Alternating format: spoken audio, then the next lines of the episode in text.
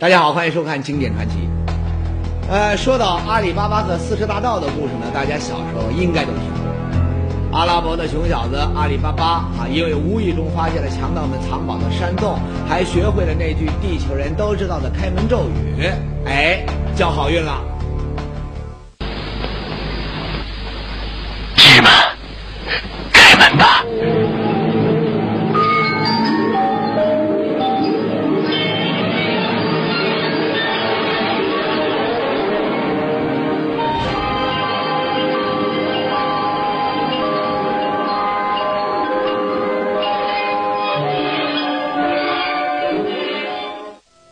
在聪明的女朋友莫吉娜的帮助下呀，阿里巴巴后来呢还巧妙地消灭了那些强盗，得到了无数的金银财宝，俩人从此过上了幸福的生活。哈哈，熟悉的故事估计勾起了不少人的童年回忆。当然，连小孩子都知道，什么阿里巴巴、芝麻开门，那都是天方夜谭里的神话，不能当真。可今天我要告诉你，前不久。在咱们中国，有人还真就发现了一扇石门，据说只要用咒语打开这扇门，那也能得到数不清的宝藏。那，这扇门最后打开没有？门背后又有没有大笔的财宝呢？哎，听完今天的故事，您就知道了。今天要说的故事呢，发生在四川省的叙永县，故事的主人公呢，就是这位。叙永县政协文史委员会副主任严林。话说有一天呢，这严主任在查看县志的时候，无意中就看到这样的一段记载：说叙永县有座山，山上呢有扇石门，而石门的背后还藏着一笔巨大的财宝。老百姓说，在这个石门里面啊，藏着数不尽的宝藏，里面的宝藏可以买下整个叙永厅。叙永县很多的宝藏，所以说只要你把这个石门打开，就会变成大富翁了。说实话，刚看到这段记载的时候啊，严林呐还没怎么往心里面去。您想啊，像这样的民间传说和故事，哪个地方它没几个呀？那要都是真事儿，那大伙不早就发财了呀？可没过几天，严林的这个想法呢，却一下子变了。为什么呢？原来有一天，那严林和几个朋友吃饭的时候啊，把这事儿啊当笑话给讲了出来。没想到有个朋友一听这事儿啊，那是一拍大腿说：“这事儿我知道啊，就在我的老家呀。那扇石门儿我还亲眼见过呢。”看严林和其他几个人一脸的不相信，哎，这个朋友马上就把大伙带到了他的老家，离叙永县城几十公里的一个叫天台山的地方。大伙上山一看，哟，感情这个朋友啊，他没说假话，在天台山半山腰的一面绝壁之上，还真有一扇凹进山崖的这个石门。石门上呢，还刻着三个说字儿不像字儿、说话又不像话的这个奇怪符号。那朋友指着这几个符号对这个严林说呀：“据他们村里的老人讲。”这三个符号，那就是打开石门的咒语。只要念对了，石门它就会自动的打开。可惜的是啊，多少年了，没谁能够认出这句咒语，自然这个石门也就从来没打开过。严林呢就接着就问了：石门里面藏着的这财宝，那它又是怎么回事？哎，那朋友就说呀：说石门的背后，那确实是有大米的宝藏。他们都是当年大西皇帝张献忠留下来的。大西皇帝张献忠，那说到张献忠这个名字呢，大家应该不会陌生。明朝末年，他可是和李自成齐名的农民起义军领袖。一六四四年，张献忠率军占领成都，建立了大西国，当上了皇帝。而这个张皇帝呢，那可是出了名的爱财和杀人不眨眼。打起兵造反那天起，他在西南西北一带呢，就攻城略地，打劫了数以百计的王府豪门。据史料上说呀，张献忠因此得来的这个金银珠宝，足以让他稳稳当当坐上了明朝福布斯排行榜的总冠军。史书上还说了，发财了的这个张献忠一向很高调，一点都不怕露富。他曾经搞过一次展览会，啊，把自己的财宝拿出来秀给大家看。当时呢，各种各样的金锭、银锭、珠宝、玉器、奇珍异宝，塞满了整整二十四间大屋子，把所有来参观展览的人呐都惊呆了。可奇怪的是呢，如此庞大的一笔超巨额的财富，在张献忠死后，竟然神秘的人间蒸发了，再也没有了消息。那么之后的几百年里呢，想找到这笔宝藏的人，那是有如过江之鲸，一波一波的，从来没断。各路人马那是齐聚天府之国，挖地开山，留下了一段又一段的挖宝传奇。您就说清朝的历任皇帝吧，从顺治到光绪，九任皇帝都在四川设立了专门的机构，负责寻找张献忠的那笔巨额财宝。可结果，碰到张献忠这样的藏宝高手，他们找了两百多年，愣是什么都没有发现。到了今天，这笔宝藏就成了全世界排名第三、亚洲排名第一的下落不明宝藏。那么，张献忠的这笔宝藏究竟上哪去了呢？相信的人最多的一个说法就是，张献忠把这些宝藏给藏到了水底下。据史料记载。一六四六年七月，哈，也就是张献忠被迫撤出成都之前，干了一件很轰动也很奇怪的事儿。他召集了几万民工，在锦江上游筑起了高堤。当时呢，所有的人都以为张献忠疯了，他都要跑路了。你说这张皇帝怎么还有心思搞水利建设呢？后来呢，人们才发现感情啊不是怎么回事儿。张献忠在这个堤坝下的这个泥沙当中挖出了十几米深的这个大坑，然后呢，几百辆车子那是没日没夜的把他所有的金银珠宝都倒进了这个大坑里头。等到一切搞定之后呢，锦江重新放水，就这样，无数的稀世珍宝从此长眠于滔滔的江水之下。就在前些年呢。考古人员呢，曾经在锦江江底呢发现过有关宝藏的一点线索，比如一些银锭啊，用来装银子的青钢棒啊。可惜啊，真正的宝藏直到今天都还不见。哎，天台山的老人可是说了，张献忠宝藏根本就不在江底，当年在锦江底下挖大坑，只不过是张献忠他布下的迷魂阵，真正的财宝啊。在撤出成都之前，他已经派人秘密运到了天台山给藏了起来，而那扇刻着咒语的石门背后，就是张献忠藏宝的山洞。那么，天台山的这个传说，它到底靠不靠谱？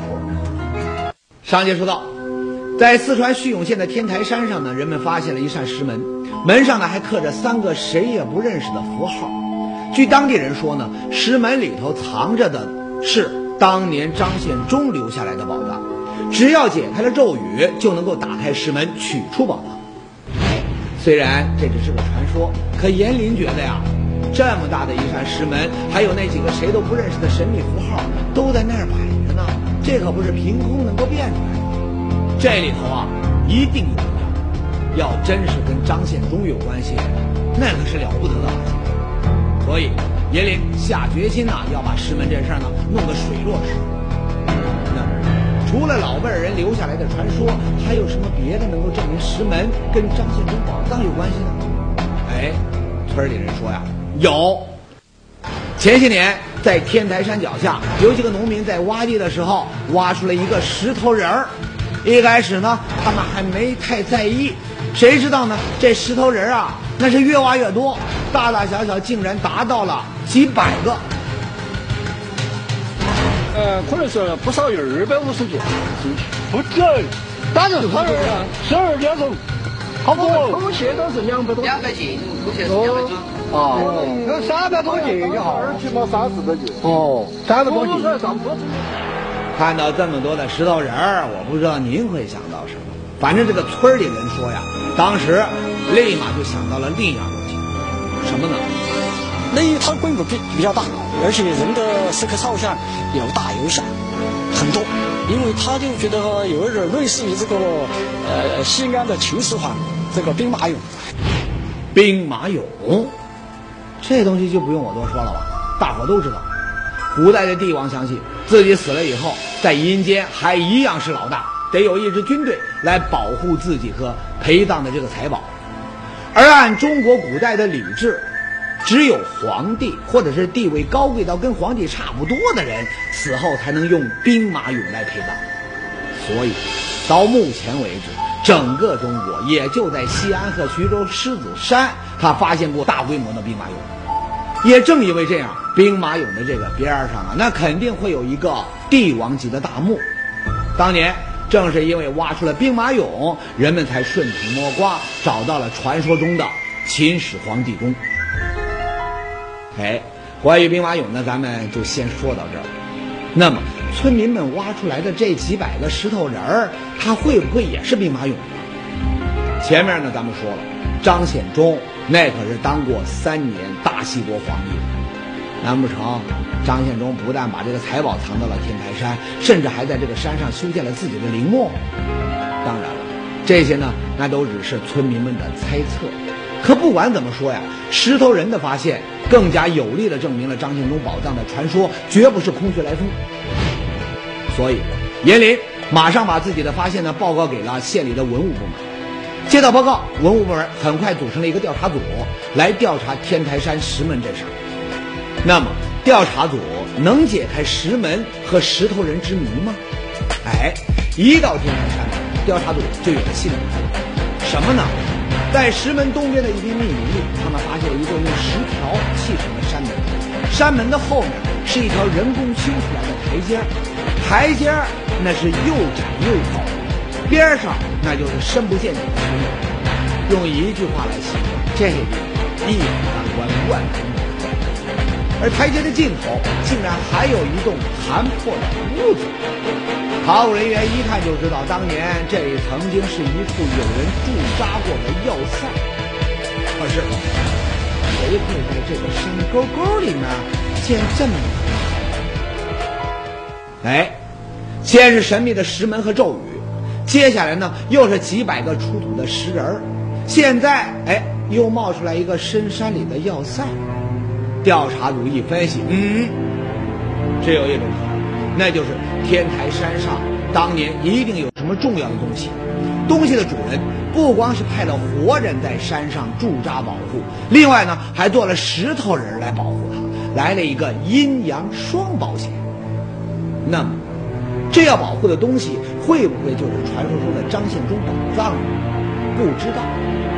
为了弄清这一点呢，调查组又扩大了调查的范围，在整个叙永县寻找有关的线索。没想到，这一扩大，哎，又有了一个惊人的传说浮出水面。什么传说呢？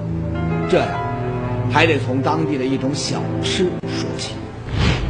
您现在看到的这个呀，是叙永的一道传统小吃，它是用糯米、核桃仁儿、蜜桂花和猪板油。和在一起做成的，那么当地人呢，管它叫做一王桃片。旁边那边看到有糯米、有核桃、有糖、猪板油，营养很丰富。哎，这东西你看着确实很好吃啊，可为什么叫一王桃片呢？那一问当地的民俗专家，感情啊，这种小吃还跟大名鼎鼎的一王石达开有关系。怎么回事呢？据说呀。当年太平天国天津事变之后呢，石达开领着十万精兵负气出走，那么一路呢向西就打到了四川。你要知道，孤军深入那可是兵家大忌，石达开再勇大也难应付这个清兵的一路的围追堵截！部队只能是整天的疲于奔命，白天黑夜都要行军。这么一来啊，太平军吃饭呢就成了一个大问题。你要说停下来做饭吧。那清军就在屁股后面追着，他不现实。那不吃饭呢？人是铁，饭是钢，你饿着肚子，人怎么走得动呢？这个问题啊，让石达开很是头疼。哎，当大军来到叙永县的时候呢，有人呐就给石达开出了一个主意，把当地生产的几样东西，什么糯米啊、核桃啊、猪油啊，全都混在一块儿，蒸熟之后做成干粮，每个人身上呢带上一点糯米、核桃。猪油。用现在的话来说，那全是高热量的这个食品。太平军将士行军的时候，只要吃上一点桃片儿，身上那就有力气了，既能够填饱肚子，又不耽误行军，效果不错。哎，后来啊，这种食品呢，就在这个叙永呢流传了下来。那么，因为它是翼王最早做的，人们呢就给它取了一个名字，叫翼王桃片。那有人又要问了，这翼王桃片儿和咱们正在调查的张献忠宝藏，那又有什么关系呢？有，很多人都说呀，天台山上的石门跟张献忠没关系，而是石达开留下的，里面的财宝那就是石达开的宝藏。哎，常看节目的老观众呢就知道了，这石达开宝藏啊，那也是中国历史上著名的未解之谜之一。话说当年石达开的部队在四川大渡河陷入清军的重重包围，弹尽粮绝。为了保全几千将士的性命，石达开放下了武器，只身进入清军大营谈判，最后杀身成仁，手下几千将士也都死在了清军的炮火之下。后来呢，清军一打扫战场，发现了一件怪事儿，什么呢？偌大的一支军队，竟然穷得叮当响，半点金银财宝都没有。对呀！要知道，石达开从天津出走的时候，身边那可是带着大批的金银财宝，他怎么就半点都没剩下呢？正因为如此，后人都认为石达开一定是把财宝藏了起来，这就是著名的石达开宝藏。哎，那叙永县就有人说了，当年走到叙永的时候呢，石达开就预感到前景不妙。他给自己留了一条后路，把剩下的金银财宝全部都藏进了天台山。万一以后队伍打散了，这笔钱呢，日后东山再起的时候还能够派上用场。只可惜啊，最后太平军全军覆没，再也没有机会用上这笔宝藏。哎，这才有了天台山上的石门和宝藏。哟。这个传说呀，你听着那也确实挺像回事儿。可光凭一样小吃就能证明它的存在？哎，别着急，还有别的证据呢。在叙永县城有一座春秋祠，相传呢，石达开在叙永驻扎的时候啊，就在这个地方办公。而在这座春秋祠里，有人后来呢，发现了一个耐人寻味的木雕。它上面的这个太阳的下面有山吗？哦，山的中间有个圆的东西，我也现在也不知道它是什么东西。那现在那个那个圆球现在有什么解释呢？应该是山中有宝。哎，这可以理解成山中有宝的木雕，是不是有点藏宝图的意思？是不是石达开想给后人留下一点什么提示呢？事情说到这儿。那可是越来越复杂。两个传说，两个大名鼎鼎的人物，都和天台山上的石门扯上了关系。你听起来呢，蛮像那么回事儿，可是呢，又都没有过硬的证据。这时候啊，石门上的那三个符号，也就是传说中的开门咒语，就成了破解宝藏之谜的关键线索。那么，这三个谁也不认识的符号，究竟会是什么意思呢？上节说到，关于天台山上的那道石门，还有传说中石门后面的宝藏，叙永当地呢有好几种说法。有人说他是张献忠留下的，也有人说呢他是石达开留下的。哪个说法更靠谱呢？不知道啊，他们都没有过硬的证据。这时候，石门上的咒语，哎。就成了破解宝藏之谜的关键线索。那么，正当调查人员准备好好的研究一下咒语的时候，谁也没有想到，天台山上却出了一件怪事儿。怎么回事呢？原来，天台山的顶上是一片开阔的空地，山上没有水，种不了庄稼，但却是中药材生长的好地方。那么，当地有个叫刘昌贵的农民呢，就看准了这一点儿。几年前呢，在山顶上种了一片药材，平时呢，他也是孤身一个人住在山上。可就在前段时间呢，刘昌贵发现山顶上多了几个不速之客。就有一个女人，就天天就悄悄地背起菜，就在就往山上爬。怪事儿啊！这一年四季山顶上就自己一个人，你说这个女人天天背着这个菜上山干嘛？哎，好奇心一起，刘长贵就悄悄地跟在这个女人的背后，想看看到底是怎么回事。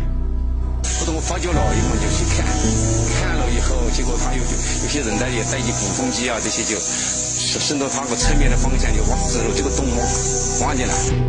原来啊，不知从什么时候开始，有几个男人在山顶的另一面偷偷的挖洞。你说这么神神秘秘的，他们到底想干什么呢？想来想去想不明白，刘长贵干脆就直接报了警。等警察一到山顶，发现几个神秘人全都不见了。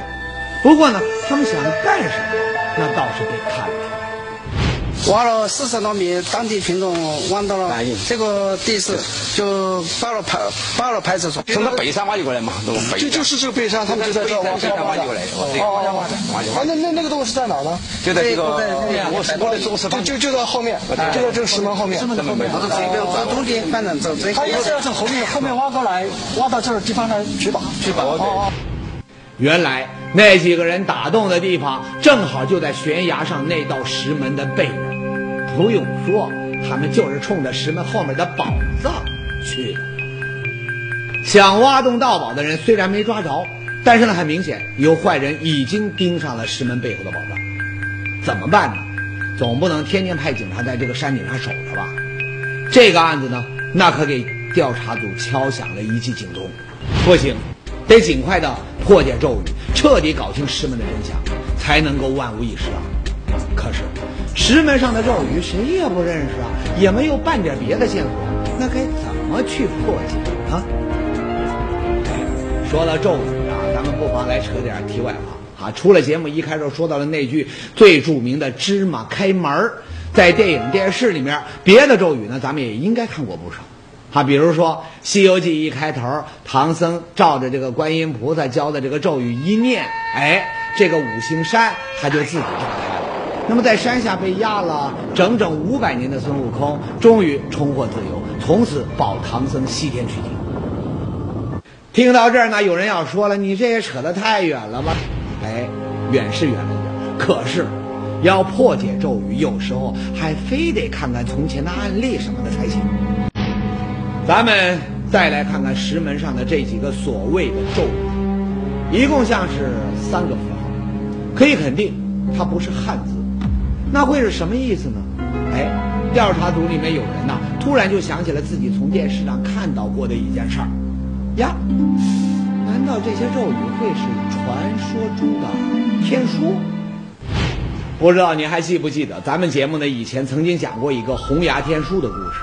说的是贵州关岭的晒甲山一片悬崖，不知从什么时候起，这个红崖上呢就有了一些用红色颜料画上去的字儿不像字儿、画不像画的这个神秘符号。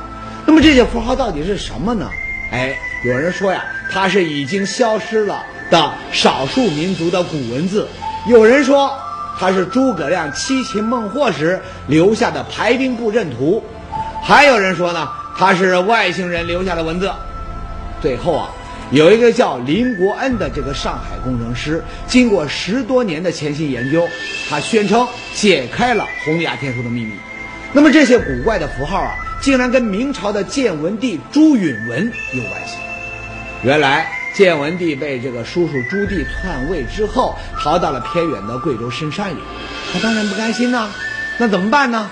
为了东山再起，朱允文他就写了这么一个号召天下讨伐朱棣的檄文，可自己势单力薄，他又怕暴露了行踪，哎，就以这种打哑谜的方式，把这个檄文呢用圣旨的格式给写在了红崖的石壁上。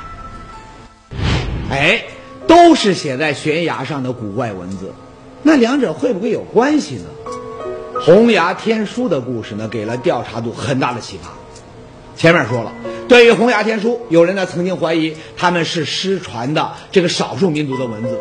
那么沿着这个思路呢，调查组在全县一调查，耶，果真不错，在当地一个叫水寮的彝族村，那里的彝族老乡啊，一看石门上的符号，他就认出了他们是古代的彝族文字。这三个字儿是彝文“天台屯”的意思。那天台屯儿它是什么东西呢？哎，一个老乡又说了，这跟他们祖上的一个大人物有关。是明代的允宁宣抚司宣抚使崔崇明，他在明天启元年起兵反明，他攻占了重庆，然后进围成都，把成都围困了。原来明朝的时候呢，有一个叫佘崇明的这个彝族首领，曾经起兵造反，后来呢被朝廷呢给打败了。兵败之后呢，这个佘崇明啊，他就退回了老家，在大山里呢和明军打起了游击战。而所谓的天台屯儿，它就是佘崇明在天台山囤积粮草的地方。也就是说呀，当年天台山上那座险峻的要塞守护的，不是什么宝藏，而是佘崇明的粮草。石门上的字儿，就是这座粮草仓库的名字。啊，闹了半天，事情是就这么简单？嗯，没错，就这么简单。那至于张献忠和石达开宝藏的传说，专家们认为那都是后人的演绎和附会，根本就不靠谱。说到这儿呢，有人肯定要问了：那写着“天台屯”几个字的石门又能不能打开呢？说不定它里面藏着佘崇明留下的宝藏呢。哈哈，您这就不用想太多了。经过地质专家后来的勘测，所谓的石门，那只是大自然的鬼斧神工，碰巧在山崖上弄出了一个门的形状。它背后其实是实心儿，压根儿就没有什么可以藏宝的山洞。一句话，大自然给人们开的一个小小的玩笑而已。只不过呢，这个玩笑把咱们可累坏了。